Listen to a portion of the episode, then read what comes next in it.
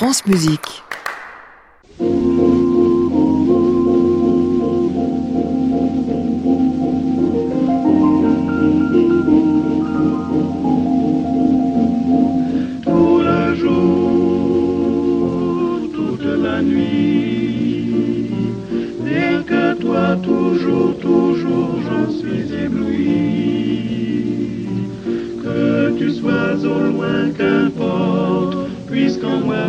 Tendrement je t'emporte, oh mon amour, nuit et jour. Bonsoir à tous et ravi de vous retrouver pour une nouvelle semaine de Classic Club sur France Musique. C'est tous les soirs de la semaine, vous le savez, à 22h, en direct depuis l'hôtel Bedford à Paris, au 17 rue de l'Arcade et en public aussi si vous avez envie de venir nous rejoindre. Vous saurez tout après l'émission de ce soir sur un auteur qu'on connaît déjà très bien, Monteverdi, et un qu'on connaît pas du tout, Arcadelt, mais aussi sur un peu de la musique euh, du XXe siècle avec mes deux invités du jour, Leonardo Garcia Larcon et Bruno Boterf, qui nous amènent deux disques, trois même devrais-je dire, absolument formidables et qu'on va décliner ensemble jusqu'à 23h. Bienvenue à tous dans le Classic Club.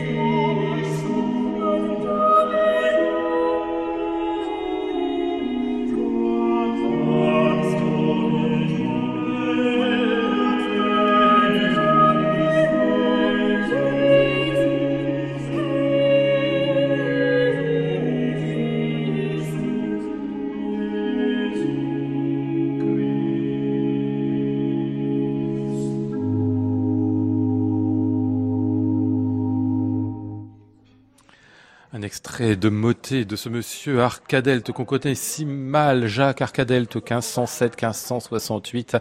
C'était ici le chœur de chambre de Namur, dirigé par Leonardo Garcia Larcon. Bonsoir Leonardo. Bonsoir Lionel. Pas trop fatigué, non? La journée a Non, été non, longue. très hein? bien, très bien, oui, oui. Répété toute la journée, c'est ça hein? Toute la journée avec euh, le Conservatoire de Paris, avec Ouais. des élèves formidables, des chants et des classes de musique ancienne, pour euh, redécouvrir euh, une musique de Lotti, euh, qui est un compositeur qui était très aimé de Johann Sebastian Bach et de Georg Friedrich Händel. Et première fois qu'on joue Giove in Argo euh, dans le monde, on, sait à quel point ça a eu en 1717, 1719. Vraiment, c'était un très grand succès à Dresde. Et Bach, à la fin de sa vie, en 1747, s'est défini lui-même comme élève et disciple de la modernité de Lotti et Bon, Caldara. bah, carrément. Et c'est pour ça qu'on voulait entendre cette musique une fois. Alors, mais non, mais. Ouais, parce qu'elle a jamais été écoutée en fait depuis l'époque, hein, donc il n'y a pas de trace discographique non plus. Hein. Non, absolument pas. Alors, c'est formidable de le faire avec les élèves parce que ça leur permet de- d'avoir la responsabilité de que cette musique oui. résonne pour la première fois. Il y a deux mois, trois mois déjà, est sorti ce coffret consacré à Arcadelt, trois disques que vous vous partagez, vous et Denis Rezindad avec Oui. l'ensemble Douce Mémoire, eux font les chansons et vous Léo, un disque pour les motets euh, et puis un autre pour les madrigaux d'Arcadelt. Dites-moi, ça, ça- ça fait idée Jérôme Lejeune. Alors, Totalement. C'est une idée Jérôme Lejeune. Euh, je ne voulais pas du tout faire ce disque au début parce Oui. que je ne connaissais pas vraiment Arcadel, seulement un Ave Maria, qui en plus c'était une chanson française euh, qui a été transposée, ça veut dire avec les textes de de, de, de l'Ave Maria au, au début du 19e siècle. Mais bien sûr que quand elle m'a donné le, le partition des madrigaux et la musique sacrée, j'ai passé tellement de temps euh, à, à les lire, mais je n'arrivais pas à choisir de la musique. Il m'a dit, choisis 20 madrigaux. Il y en avait combien 300. Ah oui Je me souviens, c'était à Lisbonne, une très longue nuit, mais je n'arrivais pas à choisir. Mais j'ai choisi, je pense, ceux qui ont le plus de variétés, qui peuvent parler justement depuis la frotola jusqu'à jusqu'à madrigal euh, et chromatique, en fait. C'est-à-dire tout, tout ce que, que j'ai pensé qui a été inventé beaucoup plus tard. et, mais vraiment, lui, il a, il a déjà tout offert. Bon, quand je suis tombé euh, sous le charme de cette musique, je pouvais pas pas m'arrêter. On a décidé, on fait un disque de musique sacrée aussi, et maintenant on aimerait continuer. Ça veut dire c'est, on comprend pourquoi à l'époque était était considéré euh, le prince des musiciens. Je ne savais même pas que c'était lui le maître de Palestrina, Ah du oui grand Palestrina, tellement aimé même au 19e siècle par tout le romantique. Et alors, c'est une figure euh, énorme de l'histoire de la musique. On connaît des documents de la fin de la vie de Monteverdi où Monteverdi se demande pourquoi Arcadel continue à vendre Oui, des livres de il, Madrigal. il dit ça au milieu du XVIIe siècle alors que l'autre est mort depuis quasiment un siècle. Une, ça, et, et hein Monteverdi avait un an quand Arcadel est mort. Euh, et c'est un des seuls, je pense, les seuls musiciens qui la même année a édité ses quatre premiers livres de Madrigal. parce que c'était tellement bien vendu.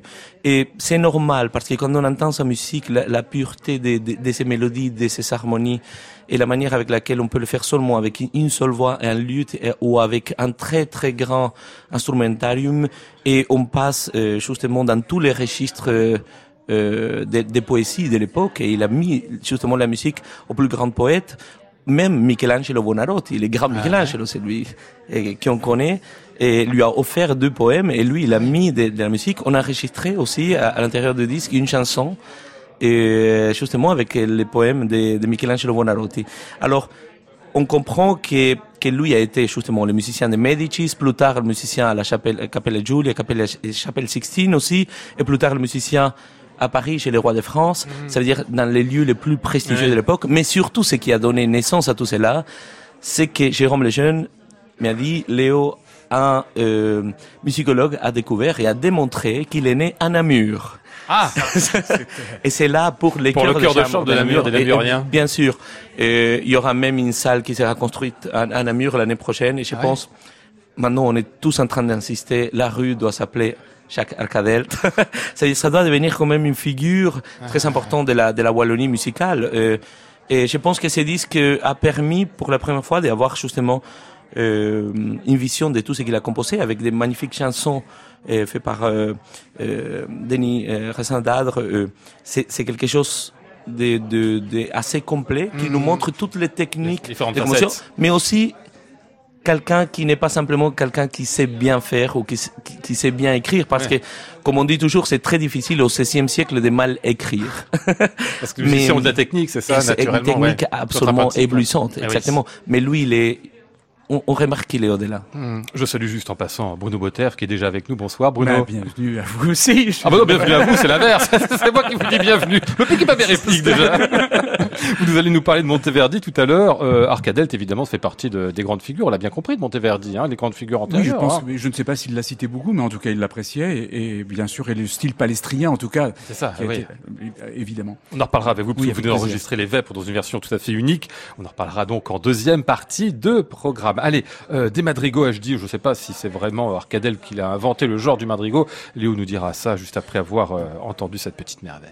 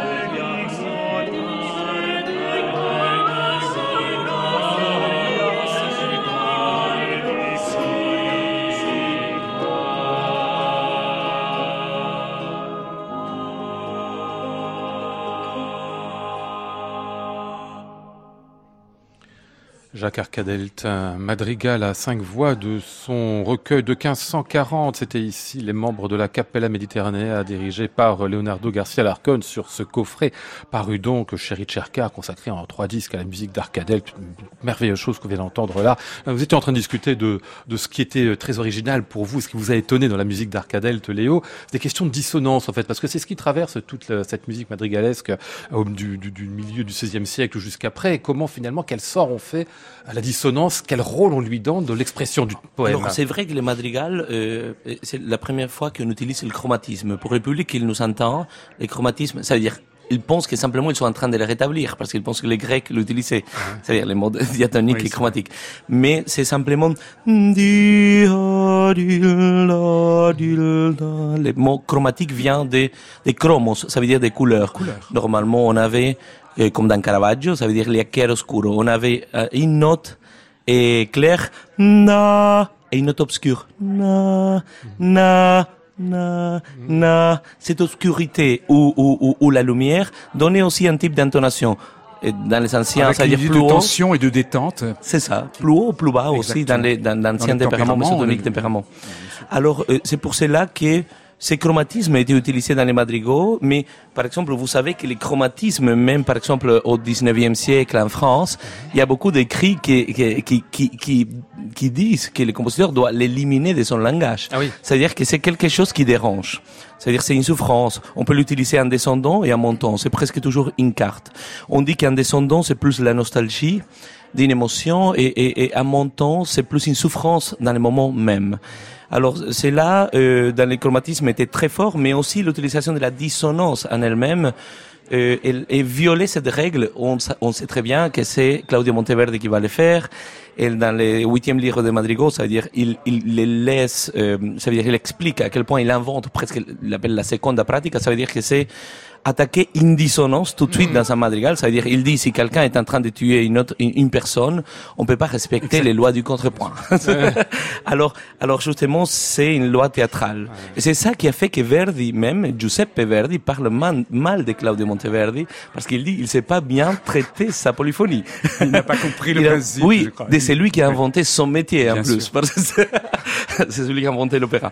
Mais, mais justement, par contre, Verdi aimait euh, qui considérait l'exemple c'est de la vraiment bien évidemment. Tout le 19e avait Palestrina, de toute façon. Il y avait Comment une sorte de Oui, fascination. du fascination 19e de l'exemple. violiste à Wagner, évidemment. Mais dans, dans, dans, dans les madrigaux qu'on a enregistrés dans ces, dans ces disques, on, on a les plus belles chansons comme Il Bianco Dolcecigno, qui, qui, qui est devenu comme une chanson des plus jouées au XVIe siècle, jusqu'à des madrigaux chromatiques, des madrigaux dans lesquels la dissonance elle est très forte aussi et des fois pas pas résolue et des madrigaux des- des- des- d'une complexité rythmique euh, vraiment qui nous rappelle des musiciens un tout petit peu plus tôt à lui et je ne voulais pas trop inclure cela parce que pour les musiciens, même pour de, de Capella Mediterranea, c'était vraiment très complexe, d- d'une très grande diversité rythmique. Et on pense que lui, il a, il a inventé aussi ces genres euh, de, de madrigal. Et C'est euh, Jérôme Lejeune l'explique à, à l'intérieur et de ces de ces disques. Alors pour moi, c'était la plus grande découverte euh, des dernières années parce que bien évidemment, j'ai jamais écouté sa musique. Mais moi, je ne la connaissais pas non plus, ou à part un madrigal ou deux, peut-être. Oui, c'est ça. Ouais. Alors euh, une très très belle chose. Ouais. Euh, Ce qui est étrange, c'est qu'on a l'impression qu'il fait une sorte de lien finalement entre la Renaissance d'un côté et puis euh, ce qu'on appelle nous le, le baroque après, Arcadelt. Hein, ça, c'est un Ça- peu ça. Ça veut dire que le, le- la Renaissance, elle, elle est très apollinienne. Ça veut dire elle est très centripète. Comme, comment c'est Ça veut dire c'est très, c'est quelque chose qui tourne autour de de de d'un idéal, des proportions exactes. Mais c'est vrai qu'en musique, et c'est très dommage, Bruno, je sais pas qu'est-ce que qu'est-ce que tu penses, mais c'est très dommage que euh, dans l'histoire de la musique, on parle pas de maniérisme. Parce qu'on parle de maniérisme, ça veut dire que quand la figure commence à, se, à, faire des distorsions, À je sais pas comment on dit, peu. à se tordre. Ouais. Mais en musique, par exemple, les Vespres de Monteverdi, et là, je laisse. Ce sera tout à l'heure. Pour moi, oui. c'est c'est une des plus grandes pièces maniéristes. On peut pas dire que c'est de la Renaissance ni du baroque. Non, exactement. Elle est Exactement. entre- Alors c'est le maniérisme, ça veut dire on, on, on- on arrive à tordre ce qui a été créé dans les, dans les siècles d'avant. Mais c'est clair. Mais si ce n'est que la version dont on parlera va peut-être un petit peu dans un sens opposé puisqu'on va Oui. revenir à la Très bien. prima pratique. À la prima pratica. Très bien. Puisque vous m'invitez à le faire, on va l'écouter, cette version de Monteverdi quand même, puis on en parlera après. Pour faire la différence avec Ar- Arcadelt, on avait prévu autre chose, mais c'est comme ça. Hein. Un premier extrait des Vêpres, donc enregistré par l'ensemble Ludus Modalis euh, de Bruno Botter.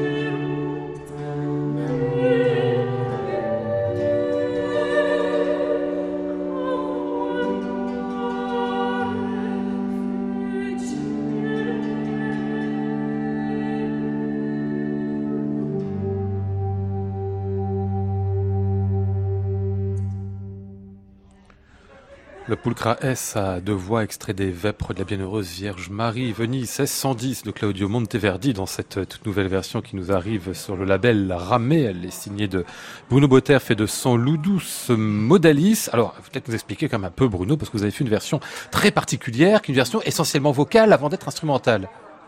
Alors pourquoi? Expliquez-moi ça. C'est-à-dire que la partition de Monteverdi, c'est une partition qui a été éditée en 1610, donc euh, et qui comporte euh, plusieurs choses. Euh, tout d'abord une messe qui cache un peu le reste, une messe qui était parce que Monteverdi à l'époque euh, était encore au service de la, cour de, de Mantoue et de- des Gonzague et vivait une période un peu difficile de sa vie. Sa femme était décédée, il avait des envies d'autre chose. Et euh, ça s'est concrétisé par cette partition qui est née, qui est une, une œuvre un peu un peu composite, avec donc ces vêpres et une édition qui comporte la messe in illo tempore sur un motet de Gombert, un Belge, et une messe Encore assise. Oui, la musique européenne était essentiellement belge à cette époque-là. Beaucoup. Oui, beaucoup. Et donc Enfin, cette messe, a- et il a envoyé cette partition et il l'a envoyée lui-même en main propre au pape. Pour lui dire, en gros, voyez ce que je sais faire. Oui, ça, et hein. ce que j'aimerais faire aussi, parce que Mantoux c'était un peu petit, il en avait un peu marre, et il souhaitait un poste un peu plus prestigieux. Il y avait Venise qui était peut-être possible, et Rome évidemment. Et euh, donc euh, il est arrivé avec cette partition qui dissimule quelque part les vêpres. Donc il y a cette messe. Et écrit en gros sur la pr- première page, et en tout petit, et vêpres de la Vierge, éventuellement utilisable dans Ah oui. les chapelles et euh, euh, domicile pr- privé. C'est presque ça. Bon, curieux. Cette, cette, cette pièce, bien sûr, les vêpres est absolument euh, pratiquée par tout le monde et extraordinaire. Euh, On connaît tout cet instrumentarium avec les cornets, avec les violons. avec D'ailleurs, vous l'avez faite, Léo, la messe au disque oui, aussi. Hein, bah, oui, moi je le fais aussi très hein. souvent avec Ouais, d'autres ouais, avec- musiciens. Mais il y a des petites indications et des choses.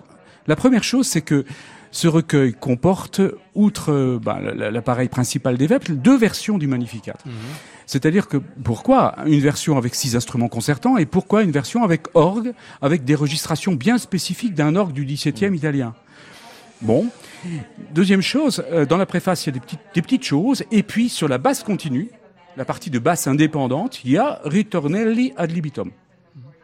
Là aussi, ça Ritournelle, c'est un épisode instrumental. c'est ça Exactement. Donc, les là, vous le faites ou vous le faites pas. instrumentales peuvent être omises. Mhm. À partir de là, j'ai. C'est une idée que m'avait proposée d'ailleurs. Elle va évoquer euh, Jean Tubéry. On discutait Ah ouais. un jour. Il me dit Tu sais, t'as vu ça euh? J'ai dit Mais oui, c'est une bonne idée. J'ai cherché. Et puis en effet, j'ai- souhaité donc euh, aller vers à fond dans cette dans cette idée, dans ce concept qui rend euh, quelque part l'œuvre un petit peu moins composite. C'est-à-dire qu'on n'a pas les pièces du nouveau style.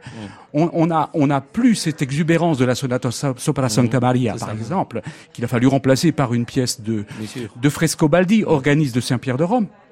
Et donc ça fonctionne extrêmement bien. Il y a la stoccata initiale que l'on connaît et qu'on accole toujours sur cette voilà sur Mmh. Cette dominée- aussi, c'est ça, hein. exactement. Et en fin de compte les instruments n'existent pas donc j'ai dû choisir une option qui a été une option du faux bourdon. Et l'œuvre donc elle est quelque part un peu plus proche de d'une esthétique post-palestrinienne, mais euh, on a toute la musique de Monteverdi, on n'a pas une note de moins sauf les parties instrumentales. Sauf que c'est en quelque sorte une version moins symphonique et plus intimiste. Exactement, ça. avec un par douze- partie en plus. Hein. Presque. J'ai des doublures de, de Superius quelquefois et de basse, 12 chanteurs, 6 instrumentistes, avec la présence d'un orgue. C'est aussi une des raisons. Un orgue, mais pas un positif, pas un petit bourdon de 8. Un instrument de type italien, une copie faite par Bernard Boulet euh, dans une église de Charente, ça existe. Et donc euh, un instrument euh, d'esthétique 17e avec des particularités qui imposent aussi aux chanteurs de se positionner par rapport à un orgue. Parce qu'on ne chante pas de la même manière si on a un tout petit instrument, si on a un instrument consistant. Et toutes ces choses-là, un tempérament avec euh, un tempérament mésotonique à 8 tierces pur, qui est quelque chose de très particulier aussi, qui nous impose aussi de de- d'une justesse particulière. Alors le Frescobaldi justement, c'est pour remplacer une pièce de Monteverdi. Oui, parce que Monteverdi avait, là. ah, ça c'est la grande pièce euh, par, originale de Monteverdi, la sonata sopra Santa Maria, qui, euh, qui, est, qui est vraiment une, une pièce originale et qui ne peut pas être faite là forcément, puisque puisqu'il n'y a pas les instruments concertants et règle du chant grégorien autrement. Donc euh, il a fallu opter pour une nouvelle pièce et cette pièce, c'est une pièce, euh, un Ricercar avec obligation de chanter la cinquième ligne qu'a écrite euh, Frescobaldi, organiste au même moment donc à Saint-Pierre de Rome. Et j'ai simplement fait une petite instrumentation en utilisant l'orgue, la basse de cornet que nous avons utilisée, la sac-boute et le pupitre de soprano.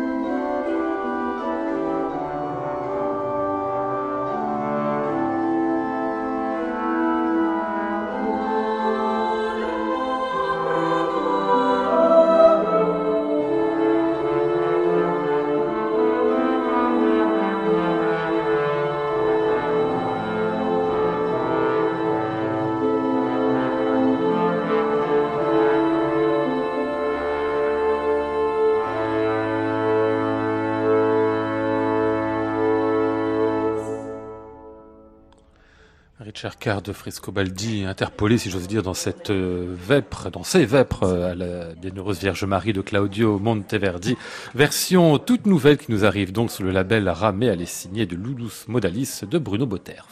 Classic Club, Lionel Esparza, France Musique. On en reparlera tout à l'heure de cette œuvre euh, et de cet enregistrement, euh, Bruno. Mais enfin, vous étiez en train de raconter un truc marrant juste à l'instant à propos de Frescobaldi, euh, Leonardo Garcia Larcon. Oui, de- anecdote de- intéressante. Oui, pas mal, hein, quand même. Hein Oui, oui, ça veut dire que vous savez à quel point euh, Bach copiait, par exemple, de- les partitions d'autres. Ouais, euh, d'autres et compositeurs. on était en train de parler justement de la copie que Bach a fait des Fiori Musicali de, de Girolamo Frescobaldi, aussi des Grigny, et c'est-à-dire des grands Nicolas de organistes, Grigny, oui. Nicolas de Grigny, les grands organistes français. Et je me souviens justement que, que des copies, ça veut dire qu'il copiait des originales où il y avait des fautes que les éditions modernes continuent aujourd'hui à éditer avec la faute, c'est-à-dire dans, dans le type d'intervallique. Et que lui avait corrigé. Et que lui a corrigé. C'est-à-dire que, et- sans aucune faute. Alors ça, c'est typique. Des fautes de quoi Des fautes d'harmonie, c'est ça Des fautes- Oui, c'est Oui, simplement, ça veut dire une seconde, qu'en réalité c'est une tierce euh, à la Ah, basse, et entre basse et alto, par exemple. Lui, naturellement, il le corrigeait, c'est ça Il les corrige Ouais. parce que c'est évident. Mais bon, ça c'est ça, c'est typique de Bach. Et, et, toujours on a, par exemple, aujourd'hui je voyais aussi le Mess de Lotti qu'on est en train justement de faire avec le Conservatoire de Paris et de voir qu'il Mess qu'il a fait jouer en 1735 et il la copie avec euh, avec un respect tellement grand comme s'il s'agit d'une édition ou d'une messe à lui-même. En réalité, c'est une messe euh, d'Antonio Lotti. Alors ça, c'est, ça, ça, ça fait partie, je pense, de la personnalité de, de Bach. Je pense que ça, ça lui fait rendre grande parce qu'il admire, admire tellement Exactement, les autres Il est tellement que respectueux. c'est des lui. Oui, Il corrige même leurs petites erreurs. quoi. exactement. Il les répète pas, en tout cas. non. J'aimerais qu'on dise deux mots avec vous, euh, Léo, de ce Deves en Quando la Vida qui est sorti, euh, ce disque, ben, c'était le 12 octobre pour être précis, sur le label Alpha. Alors c'est un disque tout à fait rare dans votre production, mais quand on vous connaît bien, on se dit, oui, ben, c'est- logique, hein, parce que vous, vous n'aviez déjà parlé, je crois, de Juan Manuel Serrat, Serrat. hein, Oui, mais très longtemps même. Pour hein. que vous puissiez imaginer, il, il fait partie de l'inconscient collectif argentin et latino-américain. Ouais.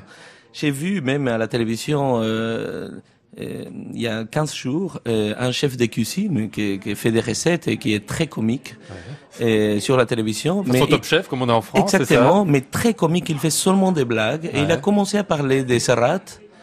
Et il a commencé à pleurer et il a dû partir Ah et bon ils sont dû couper. Tellement ça que- d'en parler. Ça signifie pour nous beaucoup, mais, mais c'est très difficile si, si, si on ne connaît pas les textes. Ça veut dire de quoi ça parle. C'est pour cela qu'on a voulu faire ce disque pour, pour, pour que les publics francophones aussi puissent avoir les traductions, puissent les suivre. Alors qui est-il d'abord? Dites-nous-le un peu, parce que nous on le connaît, on le connaît pas en France. Serrat. Serrat. C'est, c'est un, un poète-compositeur qui a admiré beaucoup le passé. Ça veut dire qu'il admirait beaucoup euh, Calderón de la Barca, Quevedo, ça veut dire les siècles d'heures, et surtout aussi Machado, c'est-à-dire les poètes du XXe siècle, ouais. et, et bien sûr aussi nos poètes latino-américains, Pa- Pablo Neruda, euh, Benedetti, aussi Guastavino, qui c'est un compositeur argentin qui a fait de très belles chansons et aujourd'hui il est inconnu encore ici. Alors lui, il, il est venu dans les années où la- l'Amérique latine avait besoin vraiment d'un troubadour. Parce ça veut dire est- de quelqu'un. il était né à Barcelone, hein. Il était né à Barcelone, Ça. il est, il est catalan. Il représente aussi la langue catalane, parce que lui, il a, il a chanté en catalan partout. Chaque fois qu'il avait des récitals, il chantait deux ou trois chansons en catalan. Alors c'est de cette manière que, que sa langue a été dans toute l'Amérique latine, castillane, et connue. Alors les plus grands ambassadeurs de cette, de cette musique. Alors un jour, euh, avec Capella Mediterranée, avec nos musiciens, avec nos amis, toujours, qui ont, qui ont, qui ont fini des concerts, on chante des chansons à lui. Même ma fille s'appelle Lucia, justement, parce qu'avec ma femme, la première fois qu'on s'est rencontrés avec Mariana, on a chanté une chanson Lucia ensemble en duo. Ah oui. Et, et c'est une chanson des, plus belles qu'on qu'on puisse, qu'on puisse connaître. Vraiment un très très grand poète. Mais il a, il a chanté, il a chanté, il chante beaucoup sur des, sur des faits quotidiens, c'est-à-dire des choses qui nous permettent de voir le quotidien d'une autre manière. Et, et, et ce n'est pas, euh, très, ce n'est pas très habituel d'entendre cela en poésie. Surtout, c'est, c'est, c'est vraiment une très belle invention de, de, de lui en castillan en tout cas, qui nous a transmis, mais il nous a permis aussi de, de lutter contre nos dictatures. Il s'est vraiment opposé. Il venait pas au il pays. s'est engagé très, très Il fort, s'est en engagé très très fort. Et aujourd'hui, il continue à être. Je sais pas, c'est c'est lui qui Parce représente. qu'il est vivant les- toujours en plus. Il est hein. vivant. Il Oui, vient de faire, quand on a joué maintenant à l'auditorium de Radio France pour présenter ses disques, il était en Argentine. Il m'a appelé quand j'étais à l'Opéra de Paris. Pour moi, c'était comme si, comme si je recevais eh, un appel des grands compositeurs de passé. C'était la plus grande émotion parce que j'arrivais même pas à l'aborder. Ça veut dire, et c'est c'est là qui, est- qui rend pour moi, c'est un très grand poète. Et avec Capella, on a voulu euh, faire avec euh, un grand hommage en l'associant à la musique catalane ancienne, depuis les grandes ensaladas. Et Comme de Matteo par Et c'est- exemple. et c'est disque, c'est c'est une grande ensalada. Ah. Dis- disons que, Oui, que, que l'invention, l'invention de la ensalada, de la salade en musique, c'était une invention catalane. La de fricassée en. France. Exact, Ah, oui. exactement. Tout de même. Oui, oui, Toujours un truc culinaire encore. Hein. Bah oui, oui, oui. C'était Quadlivet, ça veut dire une sorte de n'importe quoi. Exactement. C'est ça. et- et c'était les premiers. Ils s'étaient édités à Prague. Alors vous pouvez imaginer qu'ils s'étaient joués partout en Europe et en Amérique latine, les chorales continuent à les jouer par cœur aujourd'hui. C'est-à-dire que vous savez que l'Amérique latine n'a pas vécu le romantisme comme l'Europe. Alors on vit une sorte de, de baroque permanent jusqu'aujourd'hui.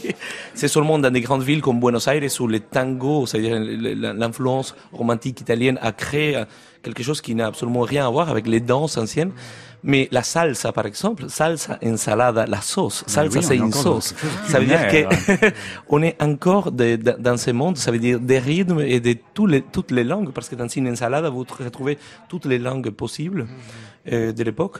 Alors, euh, c'est disque, c'est une grande ensalada. On, on va chez Francesco, Francesco Valls, aussi un autre grand compositeur, Gustav Leonard, a, a fait la, la seule fois, la Scalaretina. Missa Scalaretina, très belle, avec un disque qui, avec Bieber, non? C'est qui, qui rassemble Bieber et, et, et lui. Cavani, ce que l'on le connaît surtout pour comme grand organiste, mais ici, on joue une pièce pour la passion. Je voulais que la passion, qui est extrêmement importante pour le sud de l'Espagne, soit, soit inclue. Il y a même du Mompaou, c'est-à-dire que vous montez loin, vous, le temps. hein. Absolument. C'est Federico. on a fait une transcription pour pour la harpe de musica callada. Et, et vraiment, c'est une, une des de petites grand, merveilles. grand portrait Oui. catalan en fait. Allez, on va écouter ici euh, Mediterraneo, c'est l'un des grands des grands titres de Juan Manuel Serrat. C'est comme ça qu'on le dit. Hein. C'est ça. Et c'est donc euh, eh ben, tous les membres de la Capella Méditerranée.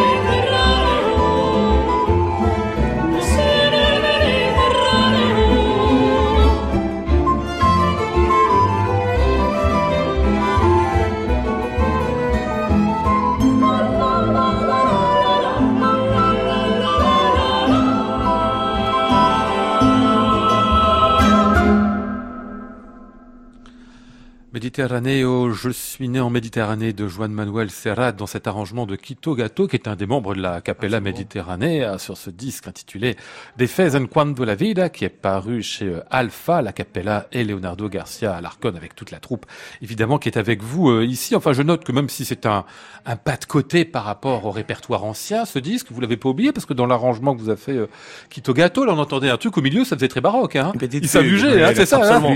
Et, en, plus, dans, cette je, je- je me souviens qu'à Quito, un grand ami, je lui ai proposé de continuer avec les rythmes un tout petit peu euh, brésiliens. Ça veut dire Ouais. qu'on est en train de,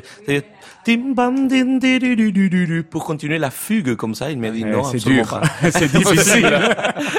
Mais il a fait une fugue formidable à l'intérieur et on a, on a continué. Mais c'est vrai que pour nous, c'était un exercice de, euh, de mémoire et, et de partage ici parce que aujourd'hui, on habite ici, dans, dans un lieu où on partage beaucoup de choses avec notre public, mais ils doivent connaître aussi que, qu'on a, qu'on a c'est passé. Ah ouais, Parce que c'était la musique de votre enfance, celle que vous chantiez Absolument. en famille quand vous aviez Pour nous euh, tous. Pour nous 10 ans, tous. c'est ça. hein. C'est-à-dire latino-américain, euh, c'est très fort. C'est vrai que on n'ose pas toucher Serrat. C'est-à-dire, on se dit avec beaucoup d'amis, c'est latino-américain, ça veut dire on n'ose pas l'arranger. Parce que c'est seulement avec sa voix que- que- qu'on le connaît. Et c'est très difficile. Bon, on, doit le vivre avec beaucoup de chanteurs euh, français, des chansons françaises. Ça veut dire que c'est très difficile peut-être de toucher à, Ouais. à ces chansons De chanter clés. du Brel ou du Brassens. je viens d'entendre un enregistrement intéressant justement de Brel par un jeune chanteur euh, qui vient d'enregistrer un- une version de je ne sais plus quelle chanson, mais c'était très très impressionnant parce que c'était extrêmement personnel et en même temps euh, euh, très proche de l'original, sans être un clonage. Et ça, c'est, mais c'est vrai que c'est très difficile. Mais justement, Très, très on, on a dû le faire avec une voix féminine, Oui, que c'était la manière de sortir Mm.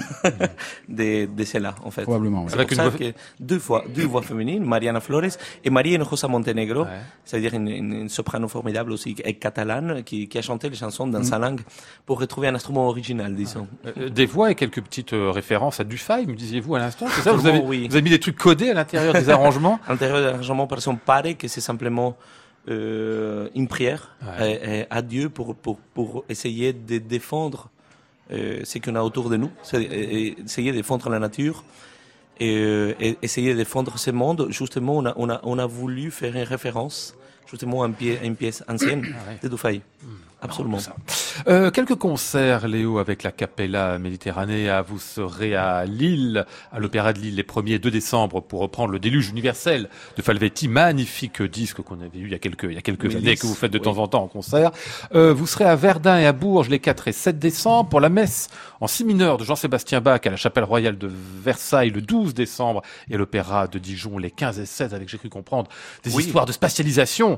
C'est ça, vous vous adaptez au lieu à chaque fois. Euh, À Versailles, ce sera la messe en si mineur euh, donnée, une version traditionnelle, mais Ouais. on va profiter justement à l'auditorium euh, extraordinaire, auditorium de, de l'Opéra de Dijon, où on est en résidence, de les spatialiser tout simplement. Ça veut dire que je serai au milieu et beaucoup de chœurs, surtout les, les grands doubles, de, doubles chœurs pour, euh, pour les Sanctus, on va les spatialiser. Parce qu'on l'a déjà- public, c'est ça. Absolument. On l'a, on l'a déjà vécu, c'est, euh, c'est là, avec euh, d'autres oratorios qu'on a joué, mais avec la messe ainsi qui, que c'est inexplicable comme pièce. Ça veut dire comme, euh, Explicable Euh, tellement c'est pas bien. non, Tellement non, c'est tellement beau, tellement c'est impressionnant. tellement c'est impressionnant, c'est, insaisissable et c'est, c'est justement, c'est, c'est qui permet justement de, de, d'avoir cette sensation, ça veut dire de faire une expérience euh, avec la musique. On, on ne doit pas euh, jouer avec cette pièce, c'est-à-dire elle se défend toute seule. C'est comme vous le savez, c'est peut-être euh, les grands monuments en musique, un, un des grands monu- monuments de l'histoire de la musique, mais justement l'au- l'audi- l'auditorium de Dijon, qui est assez unique niveau acoustique, je pense, au monde. Et on pourra faire quelque chose pour reconstruire une église d'une autre manière. Et c'est cela qu'on va faire. Mais c'est une première. Je ne sais pas si ce sera une réussite ou pas, mais Je on va le en faire. tout cas. À l'Opéra de Dijon, donc cette messe en cils Jean-Sébastien Bach, les 15 et 16 décembre. Allez, on va revenir à Serrat, si vous le voulez bien, avec la voix féminine que vous évoquiez à l'instant. Bah, c'est celle de Mariana Flores.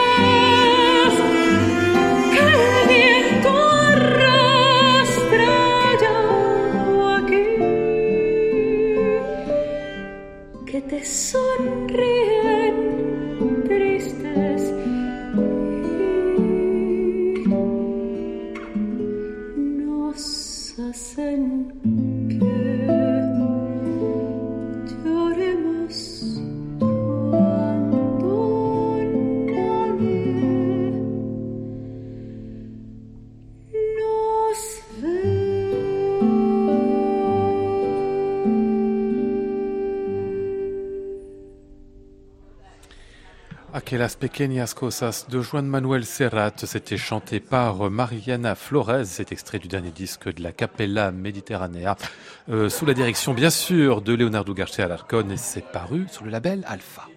Classic Club, Lionel Esparza, France Musique.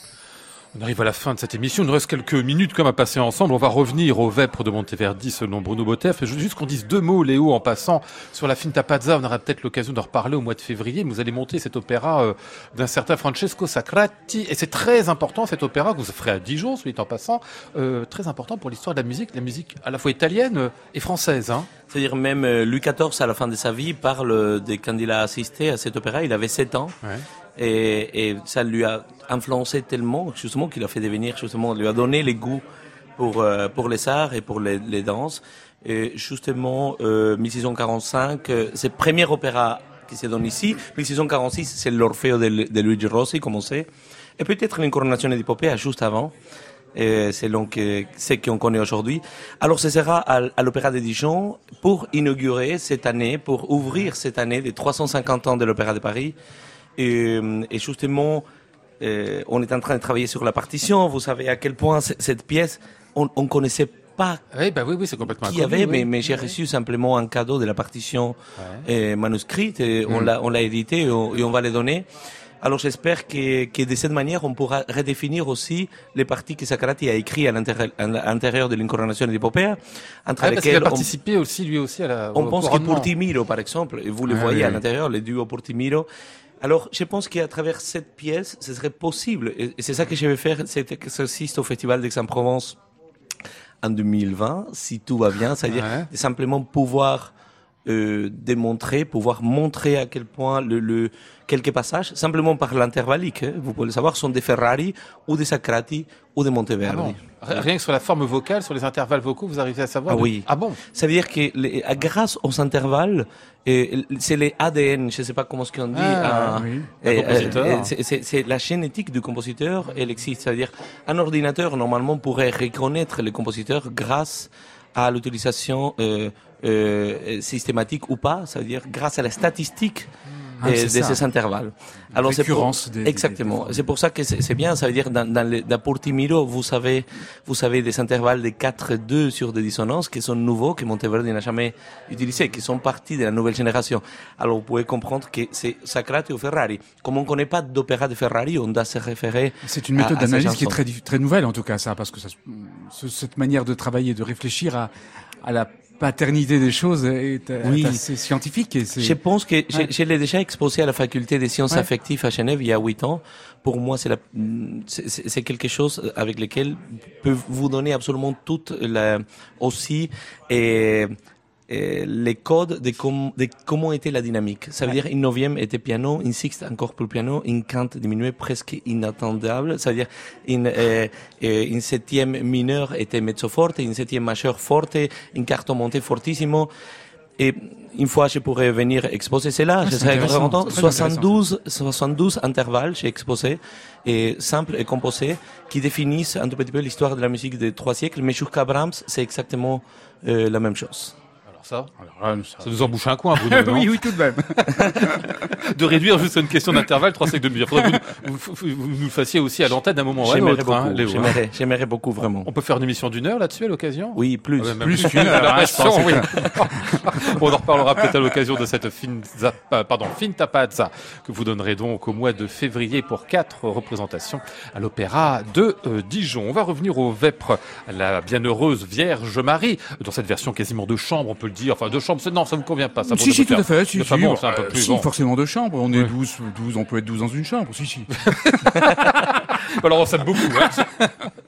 on retrouve évidemment bon, l'essentiel, euh, oui, l'essentiel des pièces euh, euh, y sont. Est-ce que ça a été compliqué pour les, les- les chanteurs justement de s'adapter à cette à cette version nouvelle? Et, et, bah, vous nous dites c'est pas tout à fait du un par voix, mais pas loin quand même. Oui, c'est hein. pratiquement du un par voix, mais c'est-à-dire que c'est l'effectif que, que, que Monteverdi a pu avoir lorsqu'il était euh, en poste. Hein. Euh, on sait qu'à l'église de Santa Barbara, il y avait euh, huit chanteurs à peu près, ou dix chanteurs. Donc là, on est dans cet effectif-là. C'était Cette pratique du un par voix était quotidienne dans ces petites églises de campagne, de toute façon. Enfin, de campagne, de province, je dirais. Donc ça c'est assez logique. Non, les chanteurs, bah, les chanteurs de Ludus Modalis sont tous des chanteurs euh, habitués à la Oui, et ou à un par-voix. Donc euh, Mais c'est une manière de voir les Vêpres, finalement, pour le coup, avec un regard qui vient de la Oui. Renaissance. qui vient de la Renaissance, mais qui permet quand même une grande opulence. C'est-à-dire que la musique, elle est là. La polyphonie reste la même, exactement. Il y a simplement euh, le- la disparition de certaines choses, euh, je dirais, euh, harmoniques. Mais mis à part cela, je pense que et la prise de son, je trouve, de, de, de Rainer Hunt et de, du label Ramé est assez remarquable parce qu'il a, il a su euh, pallier, je dirais, ses absences par euh, quelque chose de- d'extrêmement généreux. Et on n'est jamais dans quelque chose d'ascétique. Oui, oui, oui. Au contraire, hein, je dirais. Euh, faut écouter certains passages, mais les, les- dans le Magnificat, par exemple, dans, dans ces grands, ces grands passages, ces grands psaumes, on a, on a tout de même de la, de, de, de l'épaisseur, de la largeur, de la, et puis la voix est là. Le texte n'est pas bouffé par les instruments. Il n'est pas mangé. On a vraiment donc cette, et ça nous permet aussi d'aller beaucoup plus loin lorsque l'on est euh, chanteur. Euh, Dans, cette euh, question qu'on évoquait tout à l'heure, la question du tempérament et d'intonation, qui n'est pas un tempérament mésotonique. L'orgue nous impose le mésotonique, mais lorsqu'on est chanteur et qu'on peut faire des passages a cappella, voire avec quelques instruments qui lorsque l'orgue ne joue pas, on peut aller beaucoup plus loin. On peut avoir un tempérament avec une intonation plus pure quelquefois. Et ça, c'est tout à fait intéressant. Et ça, c'est un peu notre patte. C'est un peu ma- mon, mon credo. C'est-à-dire que je, je cherche toujours cette, euh, elle est là aussi dans tous les répertoires, je dirais, jusqu'à Bach et peut-être aussi dans la musique du 20e, chercher euh, cette pureté des intervalles et des tierces qui sont posées quelquefois des tierces majeures tranquilles, bien posées, des tierces obtient mineures juste au 1 par partie, en fait. bah, plus Ah oui. facilement, et en tout cas lorsqu'il n'y a pas beaucoup d'instrumentarium. On va écouter, puisque vous l'appeliez de vos voeux, j'ai l'impression, Bruno Botter, je suis tout à fait d'accord avec ça. Le Magnificat, qui referme donc euh, ces Vêpres.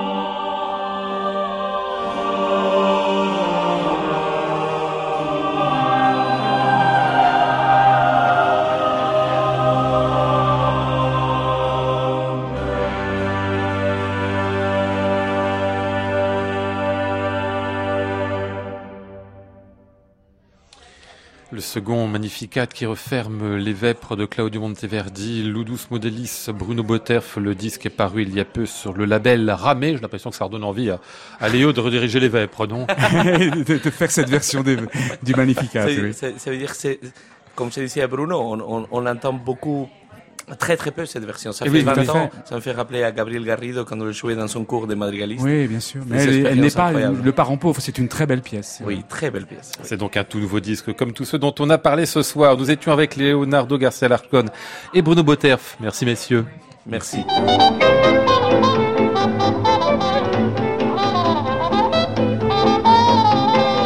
Y avait aussi Flora Sternadel, Maud Nourri, Antoine Courtin, Alexandra Bergel et Christophe Goudin. Voici le ciel peuplé de ces moutons blancs. Voici la mer troublée, spectacle troublant. Vous retrouve demain, mardi. Nous serons en Suisse, à Genève, pour évoquer les 100 ans de l'orchestre de la Suisse romande. Ce sera du faux direct, comme on dit, depuis le Victoria Hall. J'entends la ville qui me dit bonsoir. Et moi sur le quai de la gare, je dis de mon mieux des mots d'adieu.